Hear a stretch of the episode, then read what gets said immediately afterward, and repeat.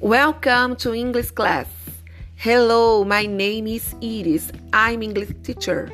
How are you? I am very happy to be back with our English class. Today we are going to learn some ways to greet other English. Let's start.